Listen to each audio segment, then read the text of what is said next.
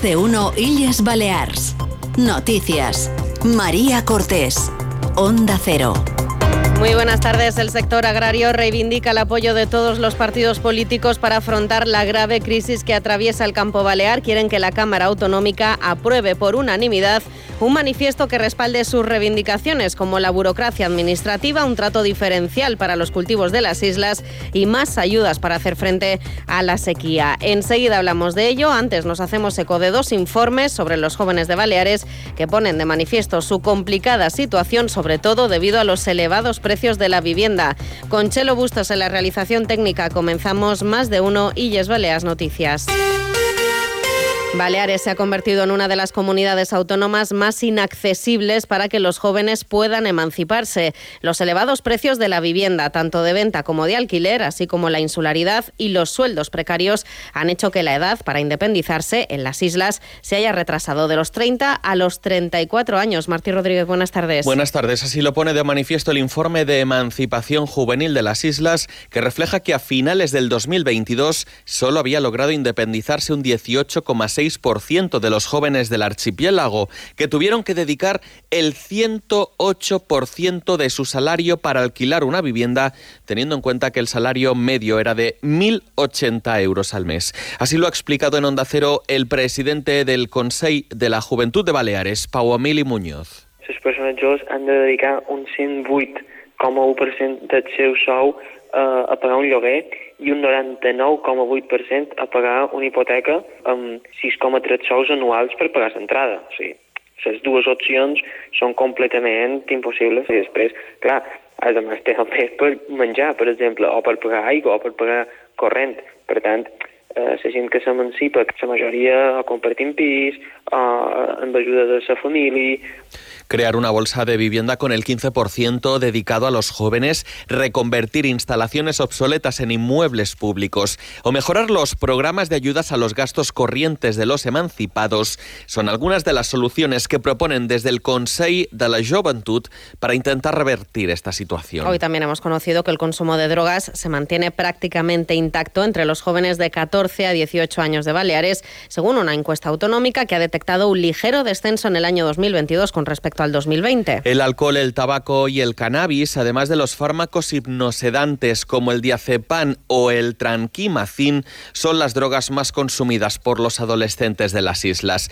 Por sexos, las chicas han adelantado en consumo de sustancias a los chicos, tal y como ha señalado la coordinadora autonómica de adicciones, Elena Tejera. Lo que hemos visto en esta encuesta es que los consumos problemáticos no, no eran mayor en las chicas y esta, en esta encuesta sí lo son, las borracheras, el, botellón, el consumo intensivo. Y lo que eh, claramente sí hemos visto es que se han igualado en el consumo de cannabis. Tradicionalmente las mm, sustancias ilegales las consumían más los chicos que las chicas. Preocupa el aumento del vapeo y el tabaco en general, ya que uno de cada cinco encuestados reconoce haber fumado al menos una vez en el último mes. En lo que respecta a la droga más consumida, nueve de cada diez jóvenes reconoce que les resulta muy fácil conseguir alcohol. Queridos mallorquines, soy Agustín El Casta y os espero el próximo lunes a las 7 de la tarde donde es Auditorium de Palma para que aplaudáis a los ganadores de los premios Onda Cero Mallorca 2024. Yo también haré una pequeña intervención. Match bueno, has de venir y has de reír también. De eso me ocupo yo. Consigue tus invitaciones gratuitas en auditoriumpalma.com. Hasta el próximo domingo en Eroski. Champiñón pie cortado 250 gramos a 1,25 euros la unidad. Chuletón de ternera balear al corte a 16,99 euros el kilo. Salmón de 1 a 3 kilos a 9,81 euros el kilo. Jamón curado Eroski al corte a 16,90 euros el kilo. El mejor precio en supermercados Eroski. Lunes 19 de febrero a las 7 de la tarde en el Auditorium de Palma, Gala de los Premios Onda Cero Mallorca 2024. Presentada por Elka Dimitrova y Martí Rodríguez, con las actuaciones de Anegats y Agustín El Casta. Consiga su invitación gratuita en la web del Auditorium. Premios Onda Cero Mallorca. No, no es solo una entrega de premios. Trablisa y Autovidal, concesionario Mercedes-Benz, patrocinadores globales. Más de uno Illes Balears. Noticias. Onda Cero. Una decena de tractores se han trasladado hoy hasta la Consellería de Agricultura, Pesca y Medio Natural en representación de las organizaciones agroalimentarias de las islas para mandar un mensaje unitario y exponer las reivindicaciones del campo balear. Desde las 12 están reunidos con el conseller Joan Simonet, un encuentro que hasta ahora todavía continúa. Nos vamos hasta la Consellería con nuestra compañera Patricia Segura. Buenas tardes. Buenas tardes, María. Dos horas dura ya el encuentro entre el conseller y las principales organizaciones agrarias de las islas aquí en la sede de la Consellería de Agricultura, lo que sabemos hasta ahora es que los agricultores habrían reclamado un gran pacto político que atienda temas como la insularidad, el cambio climático y la simplificación burocrática. En la reunión están presentes los representantes de todos los grupos parlamentarios, el conseller del ramo Joan Simonet y los presidentes de las asociaciones agrarias de las islas, Asaja, Unión de Payesos, UPA, así como varios payeses y cooperativas agroalimentarias. El segundo acto de protesta será el lunes en una tractorada a la que se espera que acudan más de un centenar de tractores que se trasladarán en este caso a la sede de la delegación de gobierno en Palma. De momento, los agricultores constatan la buena predisposición por parte del Ejecutivo Autonómico que se compromete a luchar en Madrid por los intereses del sector en las islas. Gracias, Patricia. La sequía es una de las cosas que más preocupa a esos agricultores. Precisamente hoy ha tenido lugar en Formentera la primera mesa del agua con la participación del Gobierno, del Consejo Insular y también de Abacua, donde se ha querido lanzar un mensaje de tranquilidad. De momento no habrá restricciones de consumo de agua. Es una crónica de Manugón desde Onda Cero y Formentera. El director general de Recursos Hídricos del Guber Balear, Joan Calafat, ha asegurado que sí ha repasado la situación de todos los acuíferos de la isla y ha confirmado que se está trabajando intensamente en ello. Estem en una situació delicada, però pensam que tenim les infraestructures suficients per garantir el proveïment durant aquesta, aquesta temporada. I estan fent feina en polítiques transversals amb agricultura per poder fer una realitat. La reutilització, la creació de CEDAR està molt avançat, eh, la reparació del dipòsit existent, el nou dipòsit, la inversió en sanejament que repararan els 11 bombaments que, que envien l'aigua a la depuradora.